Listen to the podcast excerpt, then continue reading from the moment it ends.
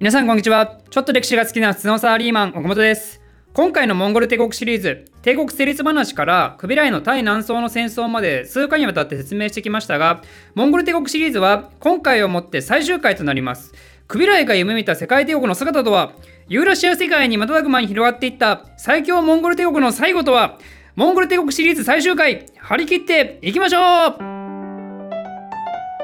今回はまず最初にですね、クビライっていう男が夢見た世界帝国の姿っていうものを、まあ、簡単に説明したいと思います。これはね、すごいんですよ、本当に。私は今回、主に参考にした大モンゴルの世界っていう本からの一文を抜粋しますと、クビライは帝位継承戦争が終わった1264年頃から次々と新政策を打ち出し、モンゴル帝国を根本から変えてしまう新国家建設の大事業を強力に推し進めた35年にわたる彼の知性の地、そのほとんどは全てそのための年月であったと言ってもいい。クビライは全く新しい構想とユーラシア全域を資本に収めた壮大なスケールで新型の世界国家を作ろうとした。世界史上これほどの巨大な規模と周到極まる計画性を持って国家建設を行った例を他に見つけることができないってことなんですね。もうすごいことを言われてますね、クビライ。ちなみにこの本の著者は杉山正明さんっていうモンゴル研究の第一人者の方で、モンゴル帝国関連の書籍を調べると大体この人出てきますからね。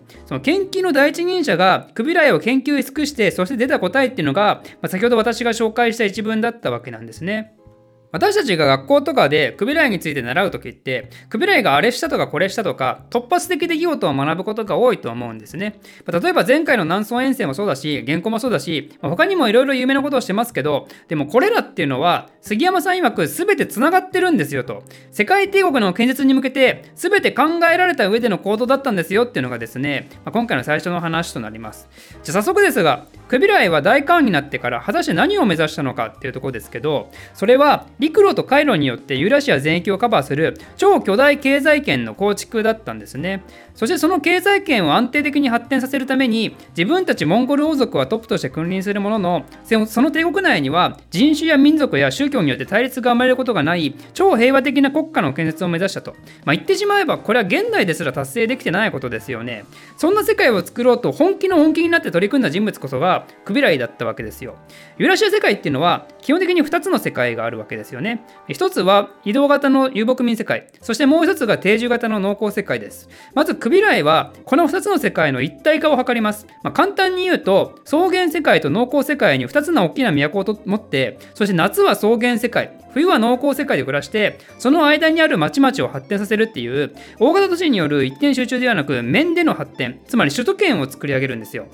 で、大元ウルス以外の場所でも同じような政策が取られるようになって、つまり帝国内で様々なメニュー首都圏がいっぱい作られるようになって、それらが呪術つなぎ的に帝国内で繋がっていくって感じで、これによって帝国内の草原世界と農耕世界が一体化していくことになります。で、人と物が移動するルートで言うと、これはクビライが官に就任する前にも、すでに大陸の東西陸路においては、草原の道とか繋がってるんで普通にあったわけですよね。で、カイロはというと、この時の商人っていうのはムスリム勢がメインで活躍してたんですけど、ムスリムたちの本拠地であるアラビア半島周辺と南アジアあたりは繋がってたんですよ。だからこの時点で陸路と海路はほとんど大陸をカバーできていたんですけど、でも一箇所だけダメな場所があったんですね。それが長江と黄河の間のあたり。なぜならこの辺は長いこと南宋と金との争いで町が荒廃しまくっていて、もはや誰も人がまともに住んでいないエリアと化してしまったんですね。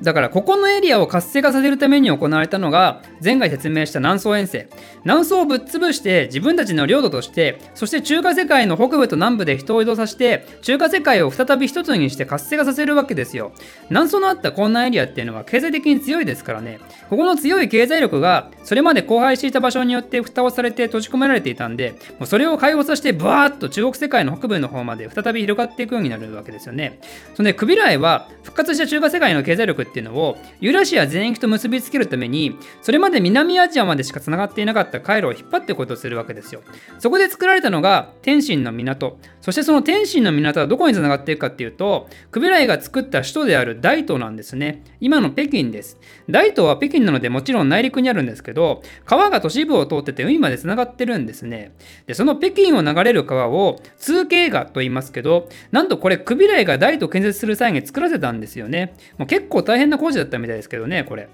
なんか湖削ったりとか土地削ったりとか、まあ、なんか細かいとかよく分かりませんが、とりあえず大変な工事だったのは間違いないみたいで、でも今でも普通に残ってますからね、通形が。これぞクビライの努力の賜物ってことで、まあ、で、そんな大都が作られていたのは、時期的に南宋を攻める時とかぶってるんで、この2つは完全にリンクしていたわけですよね。ユーラシアの東部と西部を陸路と海路でつないだ超巨大経済圏作りたいな。南宋の経済力、今封印されてる感じするから、投票のちたいな。そんでもってそれを回路で西部とつなげたいな。よし都新しく作ってその間に南宋をぶっ潰すかみたいなねそんな感じなわけですよ。でちなみにクビライは東南アジア方面にも遠征してますけどこれはもちろん回路を発展させるための一環で、まあ、結局その遠征自体はうまくいかなかったけど将軍たちのルートとしては結局発展したんでしょうかね。で原稿っていうのは南宋を潰すための一つのリスク対策として行われたわけですよ。南宋が日本と同盟組まれて徹底抗戦されたらめんどくさいからね。その前に日本とコンタクトをしてみるかみたいなね。ちなみに、現行の2回目の公安の駅は目的がちょっと違って、これ南宋を潰した後なんで、溢れまくった旧南宋の職業軍人たちをかき集めて、とりあえず日本攻撃してこいと。で、そのままが支配して移住するもよし、敗れて死ぬのもよしっていう感じだったって説がありますね。まあ、結局こういう人たちって放っておくと社会不安増大させてリスクになるんで、それを取り除くための措置が2回目の原稿だったって話ですね。そんで、クビライは大都を作って、国語も元として、中華世界を踏襲した国家体制を整えますけど、実はですね、これがなぜ中華風が選ばれたのかっていうにも理由があって、様々な人種や民族を安定的に支配するためのモデルケースとしては、中国のやり方が一番優れていたみたいなんですよ。まあ、というのも、例えばモンゴルが接触したとこだと、ビザンツ帝国とかイスラム帝国とか、まあ、それなりの民族を領土に抱えた帝国を見てはいますけど、結局彼らは宗教を主軸にした国家体制になってるんで、統治スタイルを宗宗教に頼ると、絶対多人種民族、えー、多人種多民族を支配する際に足かせになるんですね。宗教観っていうのは強制して変えられるもんではないですからね。だからこそ、モンゴルは帝国内において信仰の自由を与えていたわけで、そんで宗教色の弱い中華世界をモデルケースにして、自分たちの国家運営に適用させたわけであると。で、さらに民族的な対立も引き越さないように、能力主義に基づいてさまざまな民族を国の中心で活躍させるっていうね、宗教も民族も対立構造にない多元の価値体系が平和共存することを目指したわけですよ。素晴らしい素晴らしいね、クビライ。ノーベル平和賞門ですよ。まあ、そこに至るまでの行動は多くの血を流したかもですけどね。まあ、でもこれはそういう時代だったんで、ある意味しょうがないですよね。ま実はこの平和的な世界帝国建築っていうのは、まあ、もう少し細かい話がちらほらあるんですが、まあ、今回紹介するにはちょっと内容がディープになりすぎると思ったんで、一旦省略します。もし気になる方はですね、ぜひ自分で調べてみてください。で、クビライのそんな夢は果たして最後に叶ったのかっていうところですけど、まあ、実は彼が生きてる間はそれが完璧な形で達成することはなかったんですね。というのも中央アジアに一つ反抗的な勢力がいたからそれが前々回も登場したカイドゥっていう人オゴデイ家を一代で復興させたオゴデイ家のホープですね。で結局クビライは最後までカイドゥを従わせることはできなくて1294年80歳っていう、まあ、当時としては大養生の形でクビライは亡くなることになります。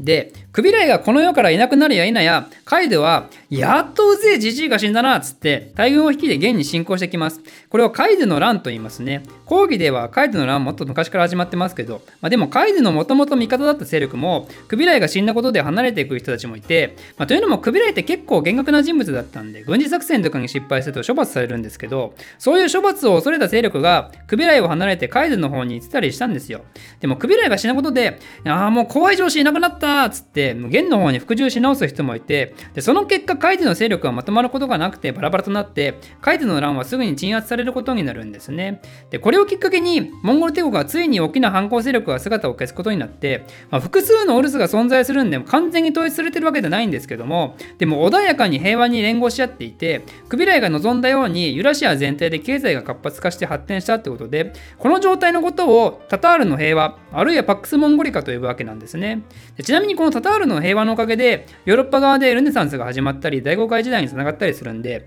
モンゴル帝国の時代っていうのは、世界史において非常に重要な意義を持ってるってことになります。じゃあそんなモンゴルはどのように崩壊していったのかっていうのを、まあ、最後に簡単に説明するとモンゴル帝国が崩壊していくのは何世紀かっていうとこれは14世紀ですね14世紀っていうのは実は地球規模で荒れに荒れる魔の世紀でして何が起きたのかっていうとユーラシアで様々な天変地異が起こるんですね。まあ、おそらく地球の地殻変動とか太陽の何かがおかしいとか、まあ、そういう理系的な難しい問題が起こって干ばつが起きたり大地震が起きたり洪水が起こったり飢饉が起こったり、まあ、大変な世紀なわけですよ。そんでさらに人類社会にとってこれまた歴史的一大厄災が巻き起こります。それは何かっていうと、ペストの大流行、黒死病って呼ばれるやつですね。ペストについては、まあ、過去に動画でまとめたことがあるんで、まあ、気になる方はぜひ見てみてほしいんですが、モンゴルが大陸内の氷を活発化させたことがあだとなって、ペストをみるみるうちに世界的に感染していくんですよ。もうこうなると人間は心に余裕が持てなくなりますからね。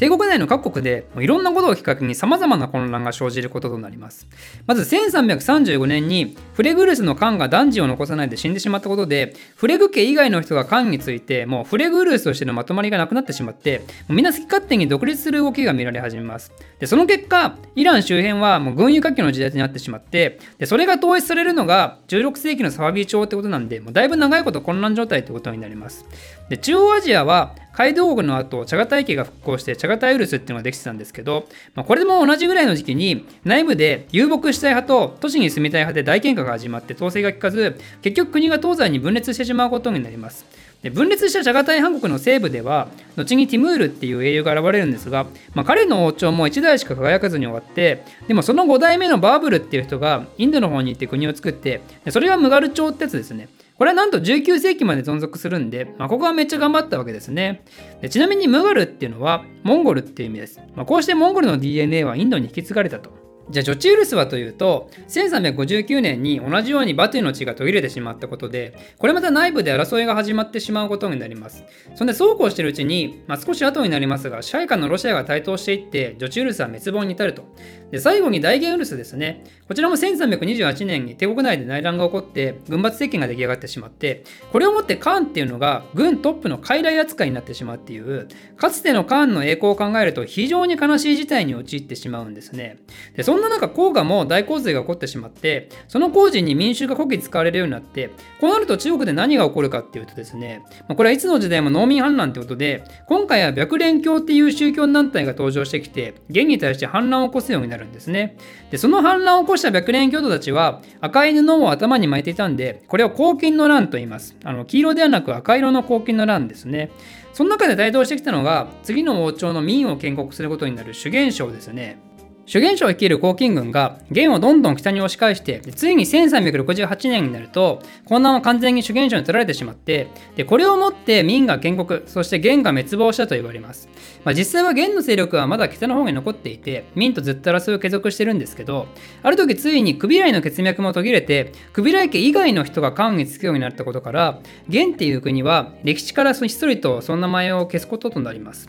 ということで、えー、全部で9回にわたって説明してきましたが、いかがだったでしょうか、モンゴル帝国。私はですね、モンゴル帝国っていうのは、とてつもなく大きな打ち上げ花火のような国だと思っていて、あの皆さん知ってますかね？あのアメリカで起きた花火大会の店で、打ち上げる予定だった花火が1回で全部着火してしまって、で一瞬夜空をめちゃくちゃな大音量とともにビカビカに光らせてで、そして散っていったっていう動画。まさにね、あれこそがモンゴルだと思いますね。その暗闇に包まれたユーラシアを一瞬で大きな光で包み込んでで、そしてそれが散った後もずっとそこにもくもくとした煙で影響が残り続けるっていうね、まあ、それを体現する衝撃的な動画があるんで、ぜひ検索してみてください。えー、ということで、いつものように今回参考にした続きを紹介すると、これは最初に触れた大モンゴルの世界、陸と海の巨大帝国っていう本と、あと工房の世界シリーズのモンゴル帝国と長いその後っていう本、まあ、両方とも杉山正明さんの著作で、モンゴル帝国と長いその後の方が難易度高いですけど、モンゴルトリビアが多いんで、まあ、今回モンゴル帝国について学んだ方は楽しく読めると思うんで、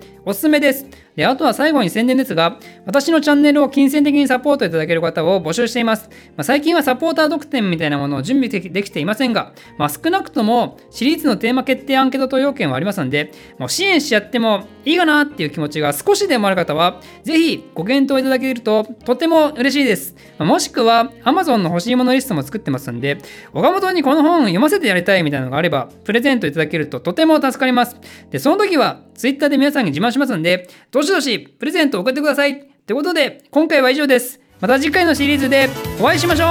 う